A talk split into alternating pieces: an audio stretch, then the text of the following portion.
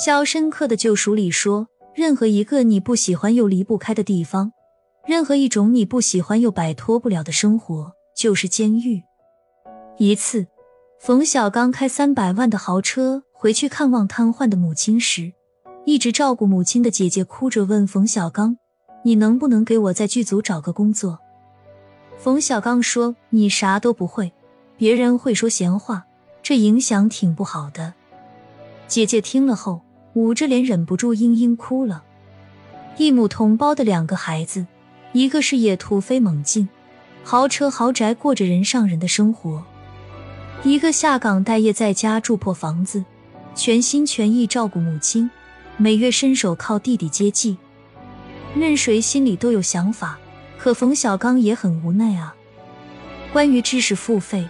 和大家说一个性价比最高的方法，无论什么课程、什么训练营、什么书，都在讲通用的知识。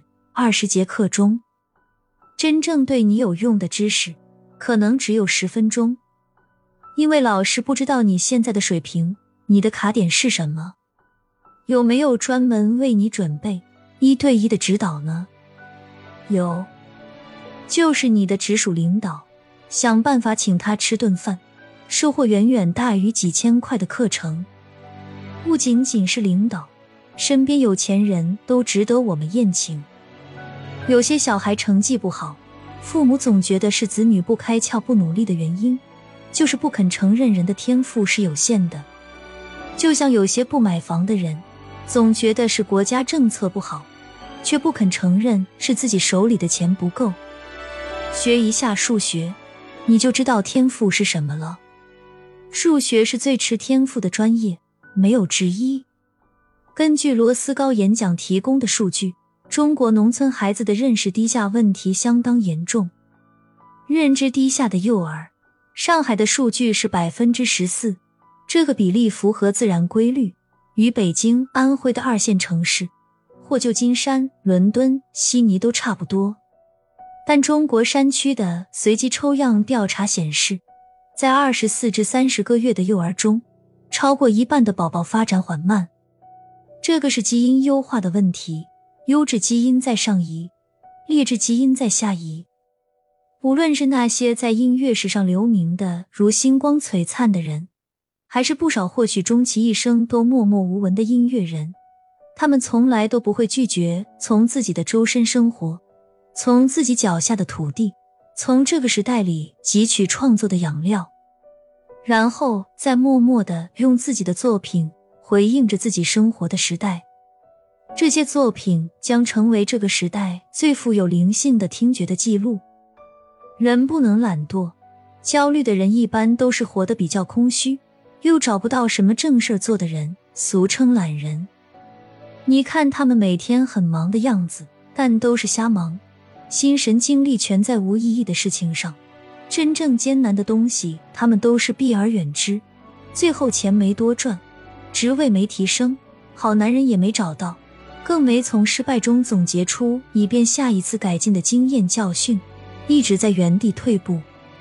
身边的人越过越好，只有他越来越暗淡，能不焦虑吗？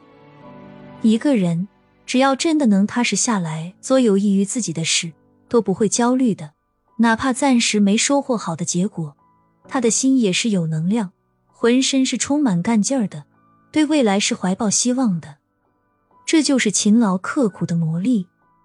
让你上山下乡，你就硬刚不去，最后也拿你没办法，还是要给你介绍工作。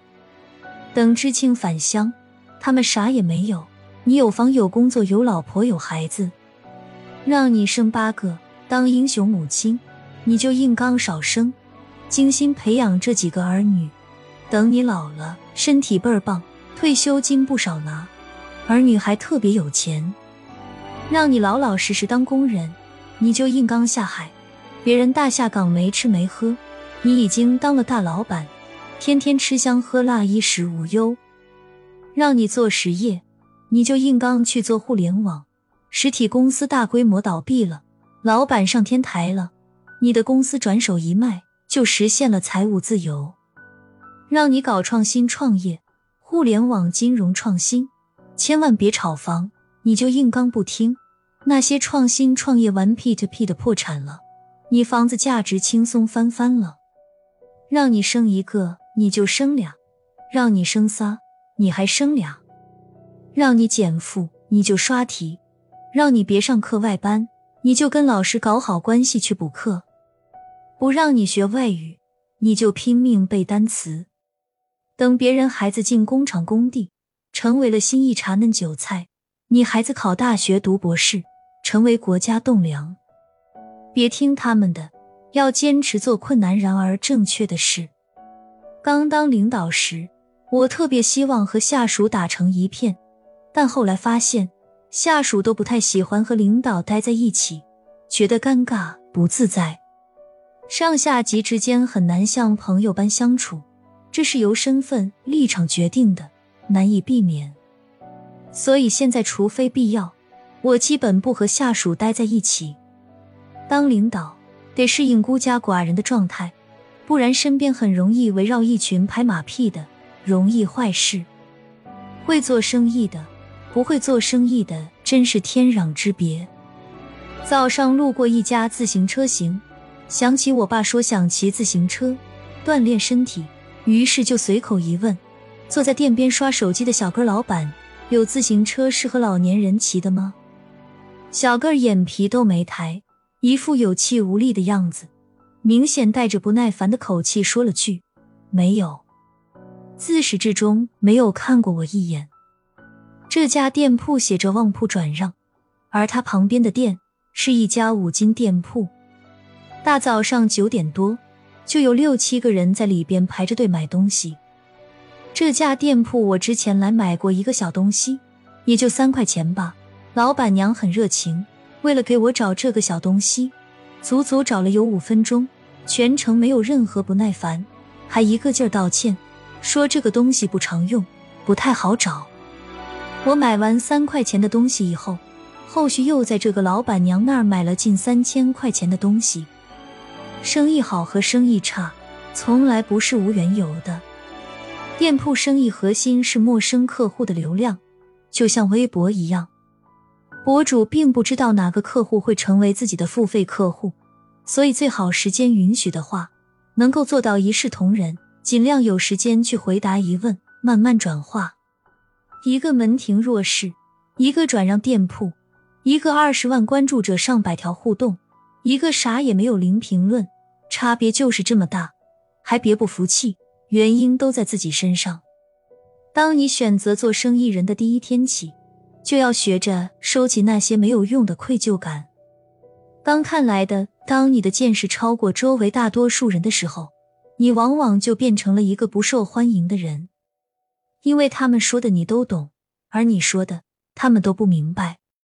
近几年，北京、上海等地的数据均显示，肺癌发病率在不吸烟的女性中显著上升，其中厨房油烟影响大。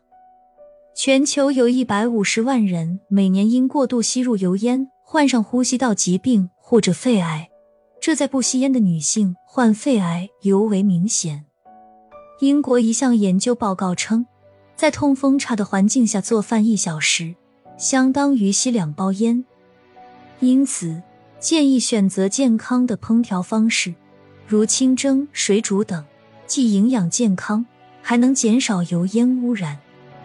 烹饪时，应在开火前就打开油烟机，炒完菜三五分钟后再关闭。